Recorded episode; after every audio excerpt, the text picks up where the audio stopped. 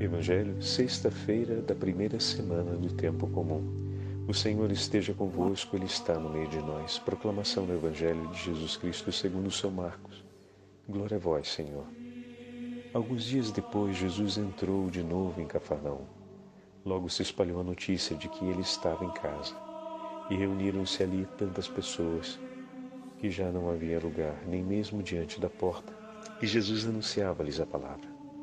Trouxeram-lhe então um paralítico, carregado por quatro homens. Mas não conseguindo chegar até Jesus por causa da multidão, abriram então o teto, bem em cima do lugar onde ele se encontrava. Por essa abertura desceram a cama em que o paralítico estava deitado. Quando viu a fé daqueles homens, Jesus disse ao paralítico: Filho, os teus pecados estão perdoados.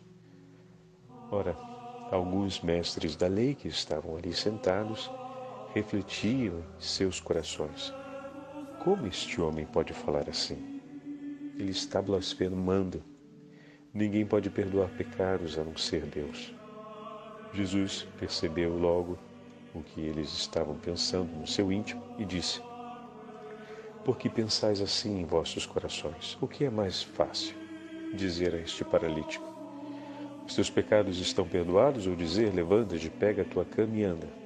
Pois bem, para que saibais que o Filho do Homem tem na terra poder de perdoar pecados. Disse ele ao paralítico: Eu te ordeno, levanta-te, pega a tua cama e vai para a tua casa. O paralítico então se levantou e, carregando a sua cama, saiu diante de todos, e ficaram todos admirados e louvavam a Deus, dizendo: Nunca vimos uma coisa assim. Palavra da salvação. Glória a vós, Senhor. Sexta-feira da primeira semana do tempo comum, em nome do Pai, do Filho e do Espírito Santo. Amém. Queridos irmãos e irmãs, a Santa Liturgia nos dá a graça de começarmos o segundo capítulo do Evangelho de São Marcos. Quem pode perdoar pecados senão próprio Deus. Essa é a frase que marca o Evangelho de hoje que acabamos de ouvir a respeito da cura do paralítico em Cafarnaum. Diz o primeiro versículo do Evangelho de hoje que, tendo o Senhor voltado à cidade de Cafarnaum, souberam que ele estava em casa e tantos foram aqueles que procuraram o Senhor. Pouco a pouco, como temos ouvido, a fama do Senhor tem se espalhado. A notícia tem corrido em todas as direções, anunciando os prodígios que acompanham o tempo messiânico. Ontem ouvimos a cura do homem que sofria com a hanseníase, sofria de lepra, e o Senhor o purificou, realizou um ato um ato realmente extraordinário, uma cura prodigiosa que foi proclamada pelos quatro cantos, mesmo o Senhor tendo dito que fosse cumprido primeiro um ato de gratidão e um ato jurídico. Aqui, se podemos fazer um parêntese, ao dizer para o homem de cumprir o seu primeiro ato público, prestando o sacrifício de reconhecimento e ingratidão, em ato de gratidão.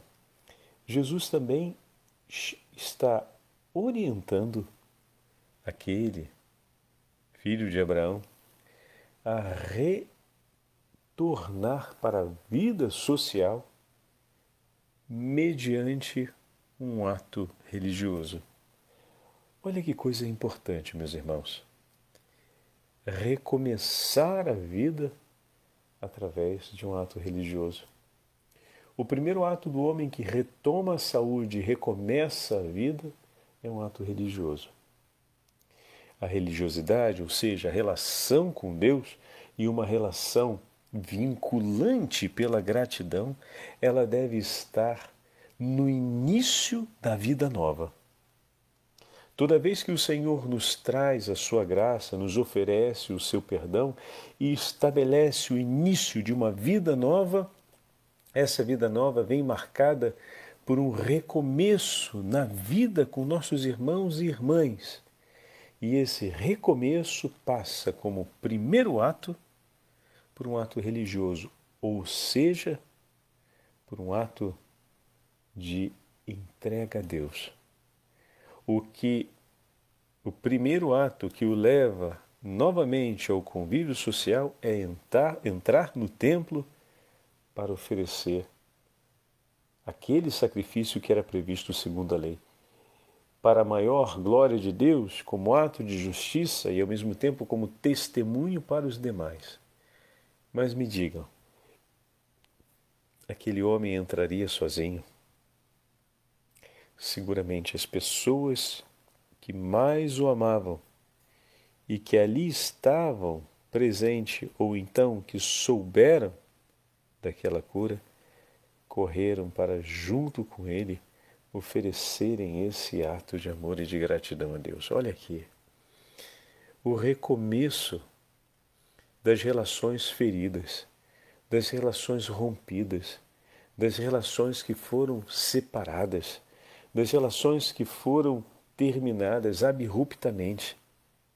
O recomeço das relações que ficaram marcadas por um senso talvez amargo de abandono de Deus, agora esse recomeço se dá num gesto de gratidão, no encontro para bendizer a Deus, onde juntos rendemos a Deus graças. Ele pelo sacrifício, como testemunha, e todos os demais como testemunhas dessa obra miraculosa de Deus que lhe restituiu a saúde. E estão ali não só para testemunharem, atenção agora, não só para testemunharem que Deus restituiu a saúde para ele, mas para testemunharem o desejo daquele que recebeu a saúde de vivê-la para a maior glória de Deus.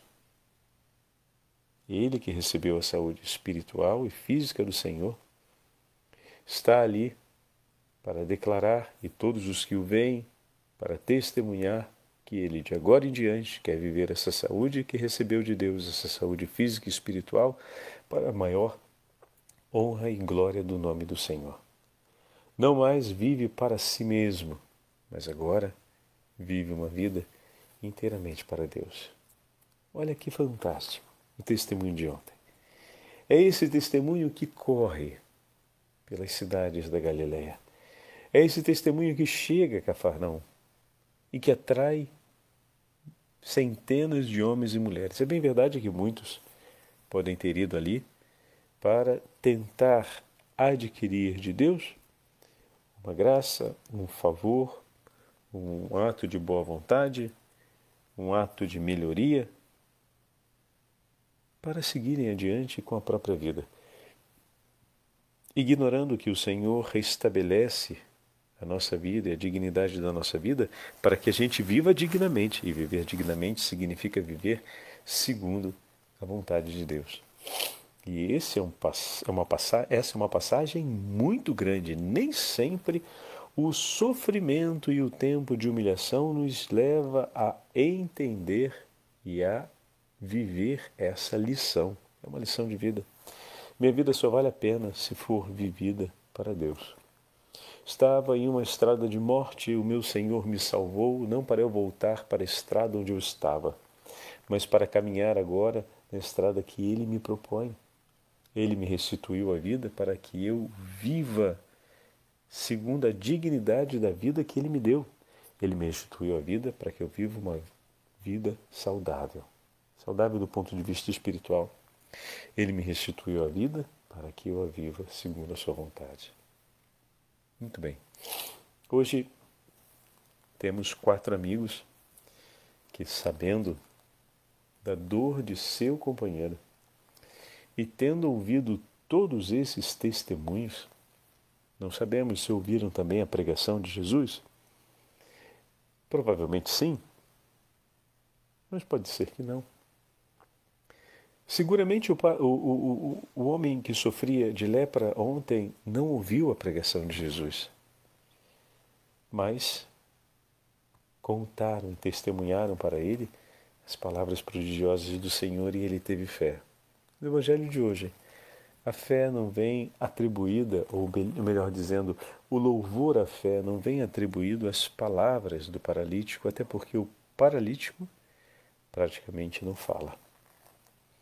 Mas a fé vem atribuída aos amigos que o levam até o Senhor.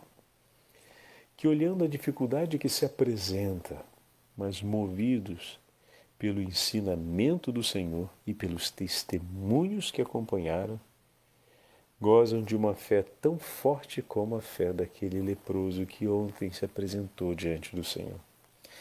E eles cometem um gesto inusitado: abrir o teto de uma casa para baixar na presença do Senhor aquele paralítico. Vocês já perceberam que nos evangelhos não se fala de um gesto de maior ousadia do que esse? Temos diversas curas realizadas pelo Senhor e temos diversos gestos que foram apresentados. O jovem que se apresenta diante do Senhor, tem Zaqueu que sobe na árvore. Entretanto, a ousadia desses amigos de abrirem o teto de uma casa para fazer aquele que eles amam chegar até Jesus. É, meu irmão e minha irmã, para as pessoas que amamos chegarem até Jesus, vai ser preciso que abramos muitos tetos. Vai ser preciso dar-se trabalho. Olha o quanto esses companheiros fadigam para que o amigo tão querido por eles chegue até Jesus.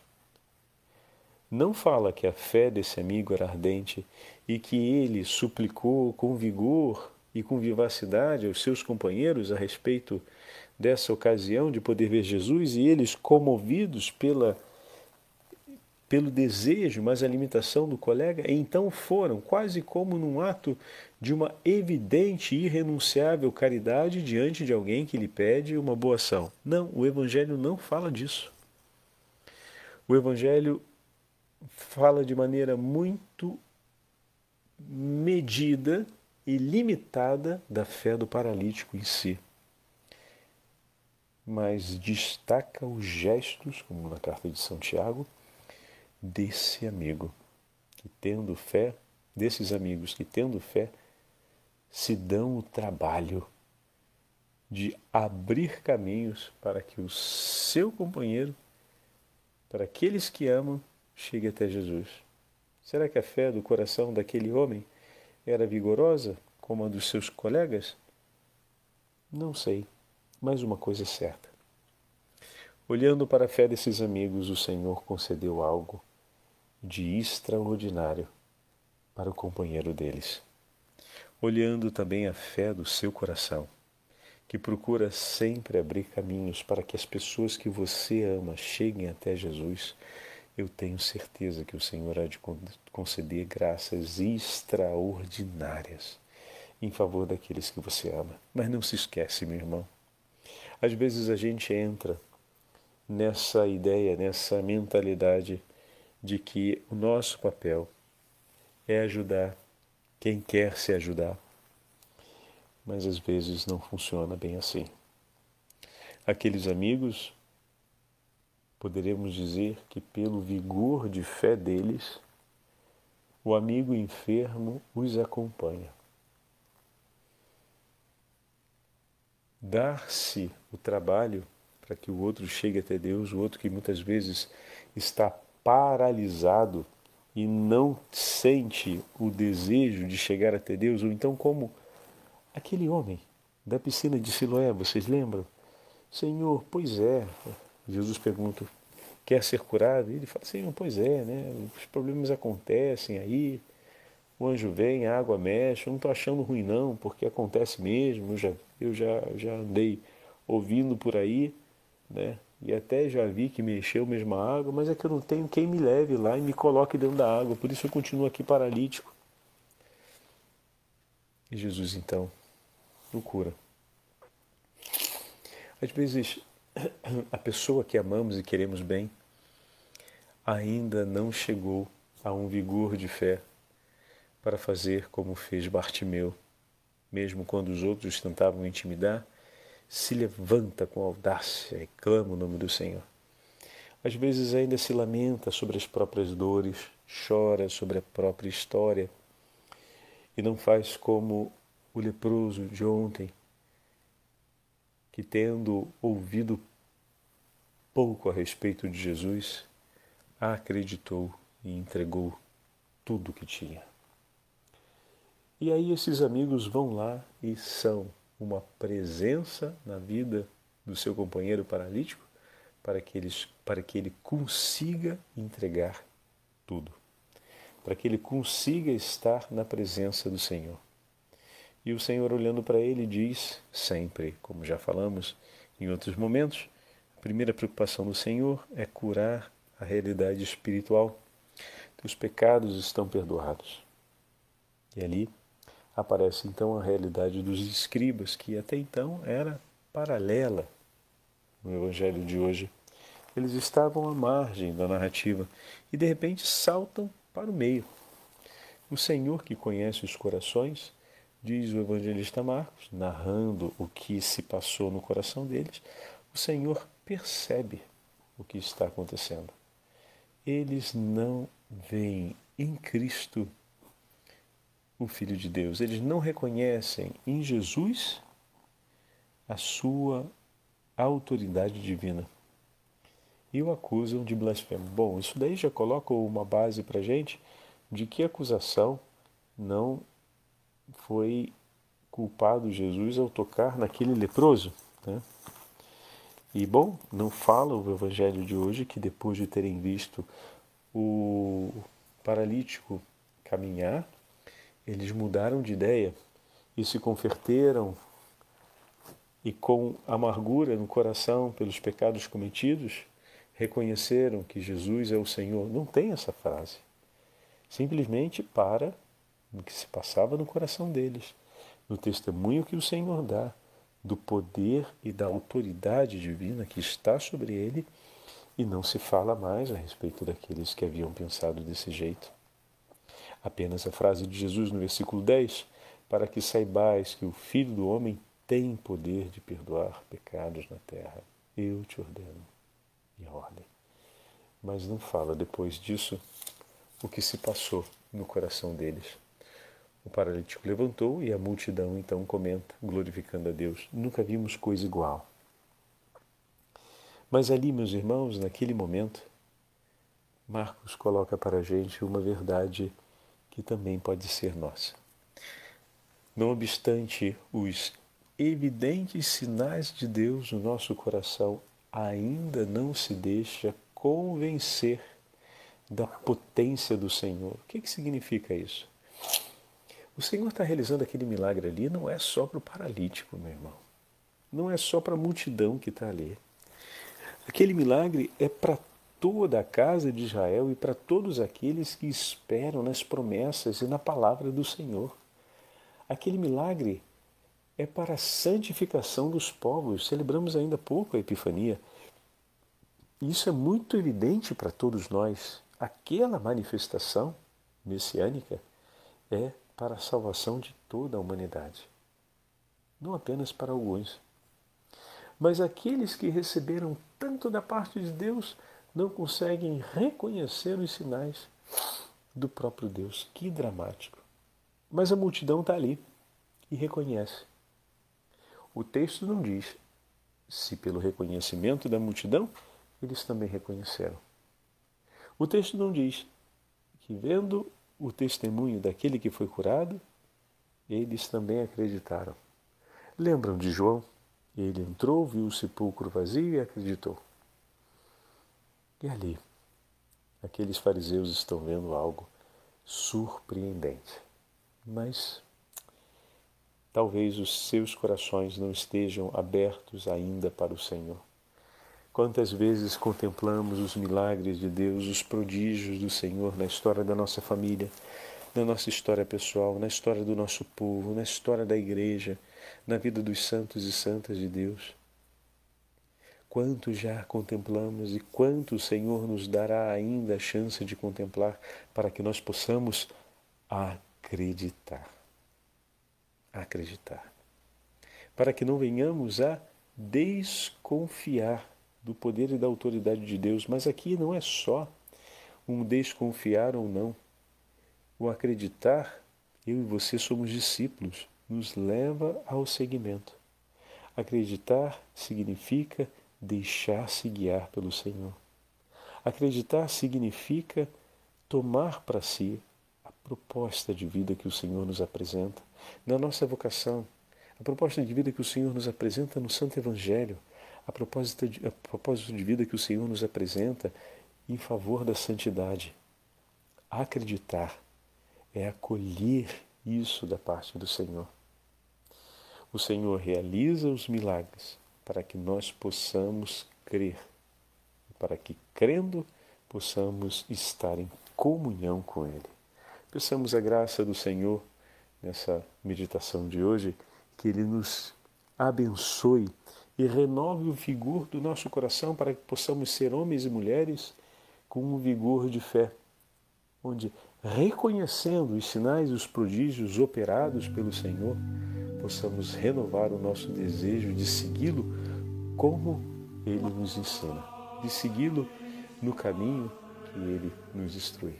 O Senhor esteja convosco, ele está no meio de nós. Pela intercessão da Santa Mãe de Deus, e dos santos apóstolos do Senhor, abençoe-vos o Deus Todo-Poderoso, Pai, Filho e Espírito Santo.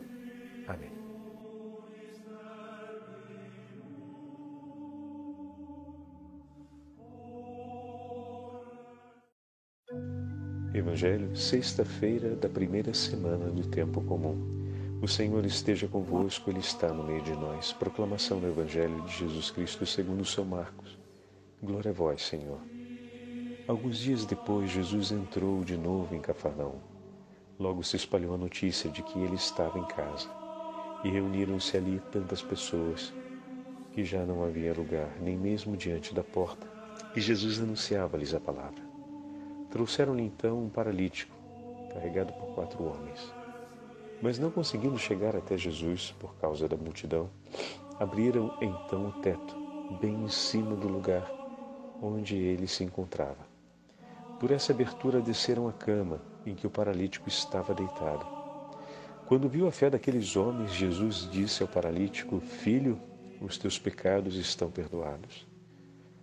Ora, alguns mestres da lei que estavam ali sentados refletiam em seus corações: Como este homem pode falar assim? Ele está blasfemando. Ninguém pode perdoar pecados a não ser Deus. Jesus percebeu logo o que eles estavam pensando no seu íntimo e disse: Por que pensais assim em vossos corações? O que é mais fácil? Dizer a este paralítico: Os teus pecados estão perdoados? Ou dizer: Levanta-te, pega a tua cama e anda? Pois bem, para que saibais que o Filho do Homem tem na terra poder de perdoar pecados. Disse ele ao paralítico: Eu te ordeno, levanta-te, pega a tua cama e vai para a tua casa. O paralítico então se levantou e, carregando a sua cama, saiu diante de todos e ficaram todos admirados e louvavam a Deus, dizendo: Nunca vimos uma coisa assim. Palavra da salvação. Glória a vós, Senhor. Sexta-feira da primeira semana do tempo comum, em nome do Pai, do Filho e do Espírito Santo. Amém.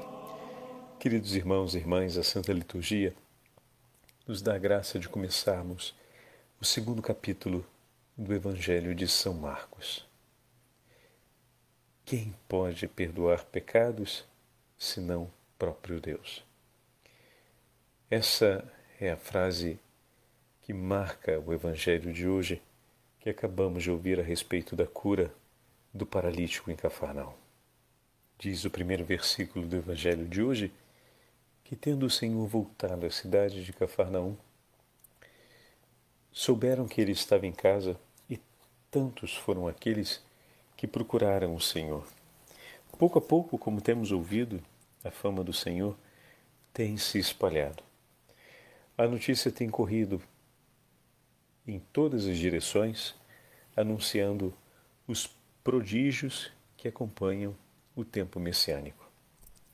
Ontem ouvimos a cura do homem que sofria com a hanseníase, sofria de lepra, e o Senhor o purificou, realizou um ato, um ato realmente extraordinário, uma cura prodigiosa que foi proclamada pelos quatro cantos, mesmo o Senhor tendo dito que fosse cumprido primeiro um ato de gratidão e um ato jurídico. Aqui, se podemos fazer um parêntese, ao dizer para o homem de cumprir o seu primeiro ato público, prestando o sacrifício de reconhecimento e ingratidão, em ato de gratidão, Jesus também está orientando aquele filho de Abraão a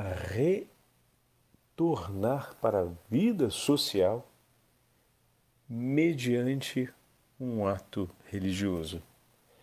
Olha que coisa importante, meus irmãos. Recomeçar a vida através de um ato religioso. O primeiro ato do homem que retoma a saúde e recomeça a vida é um ato religioso.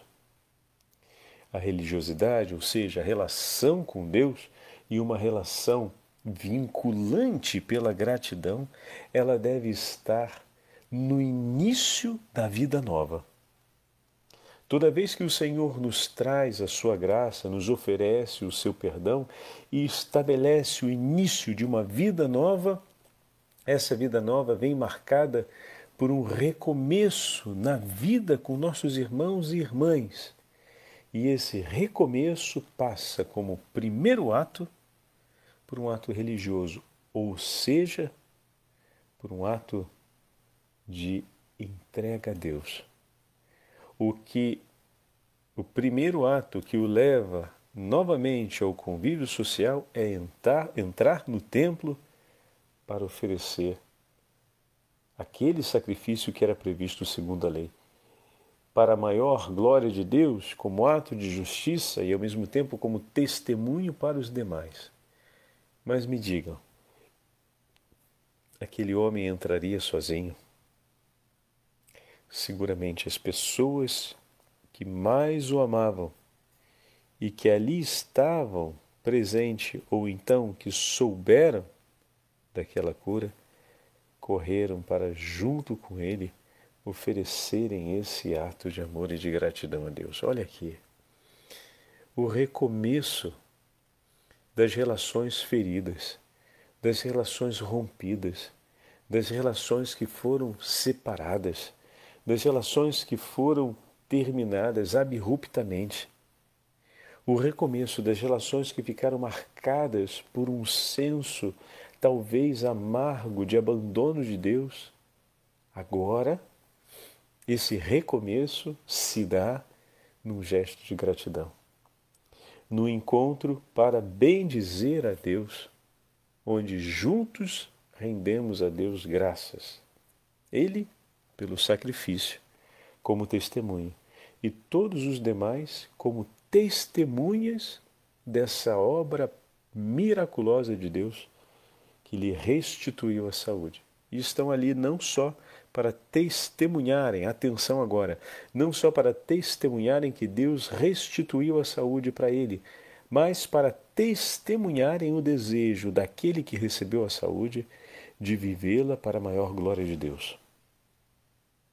Ele que recebeu a saúde espiritual e física do Senhor está ali para declarar e todos os que o veem para testemunhar que ele de agora em diante quer viver essa saúde que recebeu de Deus, essa saúde física e espiritual, para a maior honra e glória do nome do Senhor.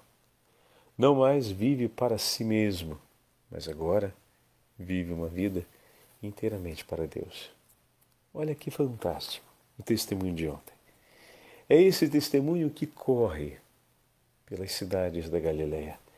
É esse testemunho que chega a Cafarnaum e que atrai centenas de homens e mulheres. É bem verdade que muitos podem ter ido ali para tentar adquirir de Deus uma graça, um favor, um ato de boa vontade, um ato de melhoria, para seguirem adiante com a própria vida, ignorando que o Senhor restabelece a nossa vida e a dignidade da nossa vida para que a gente viva dignamente. E viver dignamente significa viver segundo a vontade de Deus. E esse é um, é uma essa é uma passagem muito grande. Nem sempre o sofrimento e o tempo de humilhação nos leva a entender e a viver essa lição. É uma lição de vida. Minha vida só vale a pena se for vivida para Deus. Estava em uma estrada de morte, o meu Senhor me salvou, não para eu voltar para a estrada onde eu estava, mas para caminhar agora na estrada que Ele me propõe. Ele me restituiu a vida para que eu viva segundo a dignidade da vida que Ele me deu. Ele me restituiu a vida para que eu viva uma vida saudável saudável do ponto de vista espiritual. Ele me restituiu a vida para que eu a viva segundo a sua vontade. Muito bem. Hoje temos quatro amigos que, sabendo da dor de seu companheiro e tendo ouvido todos esses testemunhos, não sabemos se ouviram também a pregação de Jesus? Provavelmente sim, mas pode ser que não. Seguramente o, o, o, o homem que sofria de lepra ontem não ouviu a pregação de Jesus, mas contaram, testemunharam para ele as palavras prodigiosas do Senhor e ele teve fé. No Evangelho de hoje, a fé não vem atribuída, ou melhor dizendo, o louvor à fé não vem atribuído às palavras do paralítico, até porque o paralítico praticamente não fala mas a fé vem atribuída aos amigos que o levam até o Senhor. Que olhando a dificuldade que se apresenta, mas movidos pelo ensinamento do Senhor e pelos testemunhos que acompanharam, gozam de uma fé tão forte como a fé daquele leproso que ontem se apresentou diante do Senhor. E eles cometem um gesto inusitado. Abriu o teto de uma casa para baixar na presença do Senhor aquele paralítico. Vocês já perceberam que nos evangelhos não se fala de um gesto de maior ousadia do que esse? Temos diversas curas realizadas pelo Senhor e temos diversos gestos que foram apresentados. O jovem que se apresenta diante do Senhor, tem Zaqueu que sobe na árvore. Entretanto, a ousadia desses amigos de abrirem o teto de uma casa para fazer aquele que eles amam chegar até Jesus. É, meu irmão e minha irmã, para as pessoas que amamos chegarem até Jesus, vai ser preciso que abramos muitos tetos. Vai ser preciso dar-se trabalho, Olha o quanto esses companheiros fadigam para que o amigo tão querido por eles chegue até Jesus. Não fala que a fé desse amigo era ardente e que ele suplicou com vigor e com vivacidade aos seus companheiros a respeito dessa ocasião de poder ver Jesus e eles, comovidos pela pelo desejo, mas a limitação do colega, então foram, quase como num ato de uma evidente e irrenunciável caridade diante de alguém que lhe pede uma boa ação. Não, o Evangelho não fala disso. O Evangelho fala de maneira muito medida e limitada da fé do paralítico em si. Mas destaca os gestos, como na carta de São Tiago, desse amigo que tendo fé, desses amigos que tendo fé, se dão o trabalho de abrir caminhos para que o seu companheiro, para aqueles que amam, chegue até Jesus. Será que a fé do coração daquele homem era vigorosa como a dos seus colegas? Não sei, mas uma coisa é certa. Olhando para a fé desses amigos, o Senhor concedeu algo de extraordinário para o companheiro deles. Olhando também a fé do seu coração, que procura sempre abrir caminhos para que as pessoas que você ama cheguem até Jesus, eu tenho certeza que o Senhor há de conceder graças extraordinárias em favor daqueles que você ama. Mas não se esquece, meu irmão. Às vezes a gente entra nessa ideia, nessa mentalidade de que o nosso papel é ajudar quem quer se ajudar.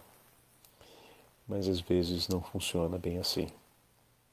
Aqueles amigos, poderemos dizer que pelo vigor de fé deles, o amigo enfermo os acompanha. Dar-se o trabalho para que o outro chegue até Deus, o outro que muitas vezes está paralisado e não sente o desejo de chegar até Deus, ou então como aquele homem da piscina de Siloé, vocês lembram? Senhor, pois é. Jesus pergunta, quer ser curado? E ele fala, Senhor, pois é, né? Os problemas acontecem aí, o anjo vem, a água mexe, eu não estou achando ruim não, porque acontece mesmo, eu já, eu já, já andei ouvindo por aí, né? E até já vi que mexeu mesmo a água, mas é que eu não tenho quem me leve lá e me coloque dentro da água, por isso eu continuo aqui paralítico. E Jesus então o cura. Às vezes a pessoa que amamos e queremos bem ainda não chegou a um vigor de fé para fazer como fez Bartimeu, mesmo quando os outros tentavam intimidar se levanta com audácia e clama o nome do Senhor. Às vezes ainda se lamenta sobre as próprias dores, chora sobre a própria história e não faz como o leproso de ontem, que tendo ouvido pouco a respeito de Jesus, acreditou e entregou tudo o que tinha.